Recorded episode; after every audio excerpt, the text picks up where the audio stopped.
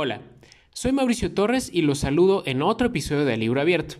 Hoy voy a hablarles del más reciente libro de una autora de la que ya platiqué en otra ocasión, la estadounidense Alexandra Horowitz, quien es experta en ciencias de la cognición y en perros también. Hace unos días me enteré de que hoy 21 de julio es Día Mundial del Perro, así que sin haberlo planeado el tema se acopla con la efeméride.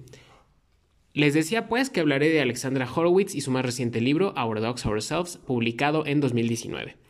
Hace unos capítulos hablé de Inside of a Dog, una obra que se centra en los aspectos científicos sobre cómo los perros perciben el mundo y que con base en eso busca ayudarnos a entenderlos mejor. Esta nueva obra, Our Dogs Ourselves, retoma parte de esos aspectos científicos, aunque su enfoque es más social, en el sentido de que analiza algunas aristas socioculturales e incluso socioeconómicas y sociopolíticas de las relaciones que los seres humanos hemos establecido con los perros. El análisis se centra en lo que ocurre en Estados Unidos, pero menciona también otros eh, casos o ejemplos de Reino Unido y países escandinavos, y no es difícil observar algunos de estos hechos en México mismo. Veamos. ¿Qué les puedo decir del libro? En resumen, me gustó, pero también me hizo pensar en muchas de las acciones y actitudes erróneas que tenemos hacia los perros, en lo individual y en lo colectivo. En ese sentido, es un libro incómodo. Para no extenderme demasiado, voy a comentar tres aspectos que son desarrollados por Horowitz. El primero es el hecho de que, aunque quizá en menor medida que antes, los seres humanos seguimos viendo a los perros como una propiedad o como una mercancía, no como un ser vivo, lo que deriva en la reproducción de perros como si estos fueran objetos, en sobrepoblación y a la larga en que esos perros que son criados como un producto no tienen una vida digna. Horowitz señala que hay datos que muestran que, al menos en Estados Unidos, cuando se estrena una película que tiene como protagonista a un perro de cierta raza, por moda se registra un aumento de la demanda de perros de esa raza, pero muchos de ellos terminan en albergues o abandonados porque las familias que los compran o los consiguen ya no los quieren después de que se les pasa la euforia o cuando se dan cuenta de que tener un perro es un asunto de gran responsabilidad, no es lo mismo que llevar un mueble a tu casa. De este primer aspecto brinco al segundo, que es justamente el de las razas. Horowitz explica que los perros pertenecen a una sola especie, Canis familiaris, y que las decenas de razas que conocemos hoy son una creación humana. ¿Cómo se dio esta creación? Según la autora, todo comenzó con el afán de obtener mejores perros para el trabajo.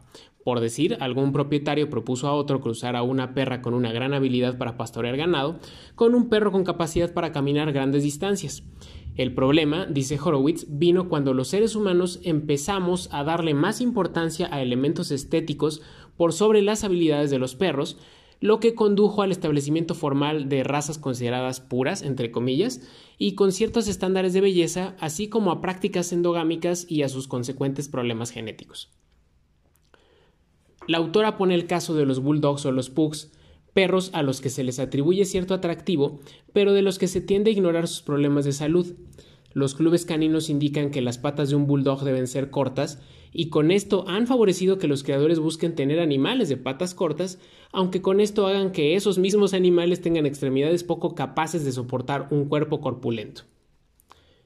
¿Cuál es la conclusión de Horowitz? Que los seres humanos debemos dejar de dar tanto valor estimativo y económico a los perros de diseñador o de raza, porque eh, pues podremos nosotros considerarlos bonitos, pero no estamos siendo conscientes de que estamos criando animales propensos a una salud deficiente y que finalmente van a sufrir. En cambio, el llamado de la autora es a que se haga una crianza responsable que permita la mezcla de individuos, así como valorar a los perros que ya tenemos con todas las mezclas de razas que puedan tener. Y de aquí paso a un tercer aspecto desarrollado por Horowitz, que es el de qué hacemos con la reproducción canina. Aquí la autora reconoce que en numerosos países hay una sobrepoblación de perros y que una solución al problema ha sido la esterilización. Para Horowitz, el lado oscuro de esto es que los seres humanos nos hemos inclinado a ver la esterilización como la única forma de combatir el problema, dejando de lado otras posibilidades los dueños esterilizamos a nuestros perros o los recibimos ya esterilizados y pensamos que con esto ya estamos cumpliendo con nuestra responsabilidad ante la sociedad cuando no es así. Eh, al respecto, Horowitz no plantea simple y llanamente dejar de esterilizar a los perros, en cambio argumenta que es necesario razonar la decisión de hacerlo o no. Un perro al que se le quitan las gónadas, explica la autora, deja de desarrollar hormonas que le ayudan a formar masa muscular o a controlar el peso, es decir, puede hacerse propenso a ciertos problemas de salud. Por ello, antes de pensar en esterilizarlo, pide analizar la situación particular de cada perro. Por ejemplo, si se trata de un perro que está en casa o vigilado la mayor parte del tiempo, esterilizarlo puede ser una medida innecesaria. Y señala que aun si se decide efectuar una esterilización, eh, es posible pensar en implantes o en ligamiento de trompas en vez de recurrir necesariamente a una cirugía que retire gónadas.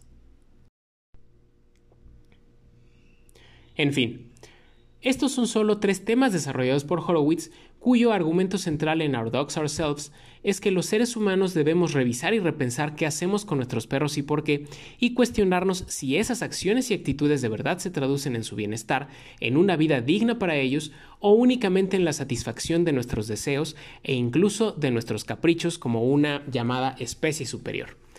Y para cerrar con una frase de la autora, aquí está su conclusión.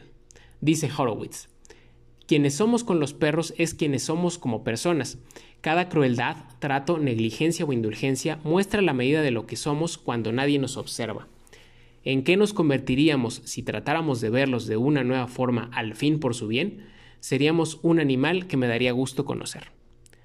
Y bueno, Así llegamos al final de otro episodio de Libro Abierto, que en esta ocasión fue un poco más extenso. Yo les agradezco mucho nuevamente haberme escuchado y espero que la próxima semana nos volvamos a encontrar. Cuídense mucho y pongámonos a leer. Que tengan una gran semana.